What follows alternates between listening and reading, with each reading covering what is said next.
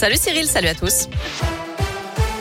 À la une, la cinquième vague est là. Mise en garde de Gabriel Attal, le porte-parole du gouvernement, qui assure qu'elle n'emportera pas tout sur son passage grâce à la vaccination et au pass sanitaire.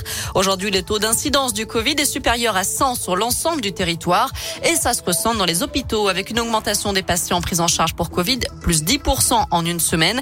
Gabriel Attal invite donc les Français à recourir à leur dose de rappel du vaccin. Le porte-parole du gouvernement annonce le renforcement des contrôles du pass sanitaire.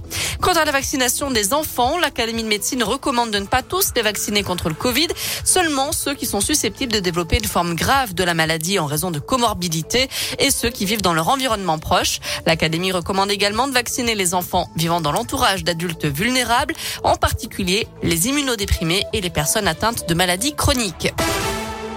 Dans l'actu local, un scénario bien rodé. Un couple était jugé hier à Saint-Etienne pour avoir acheté 24 voitures haut de gamme avec des chèques falsifiés.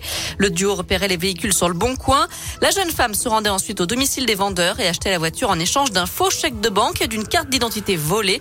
Le duo revendait ensuite le véhicule dans les trois jours à un ami qui payait en liquide.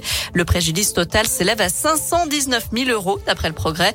Les victimes sont originaires de toute la région, à savoir Vauche dans la Loire, euh, Valence dans la Drôme, Annemasse en haute Savoie ou encore Bourgoin-Jallieu en Isère. D'après le progrès, 18 mois de prison dont 4 fermes ont été requis à l'encontre de la prévenue, 30 mois dont un enferme pour son compagnon. La décision a été mise en délibéré au 14 décembre. Justice toujours une deuxième victoire pour le docteur Leloup à Issoire. Ce médecin plus deux mois, amputé d'une jambe, ne peut plus accéder à son lieu de travail depuis neuf mois, faute d'aménagement pour son fauteuil roulant. Son employeur, l'association Addiction France, contestait son aptitude au travail. D'après la montagne, les prud'hommes avaient donné raison au médecin une première fois et l'employeur a été une nouvelle fois débouté par la cour d'appel de Rion qui affirme que le médecin est apte à exercer et que son employeur ne peut se soustraire à ses obligations légales vis-à-vis -vis du handicap.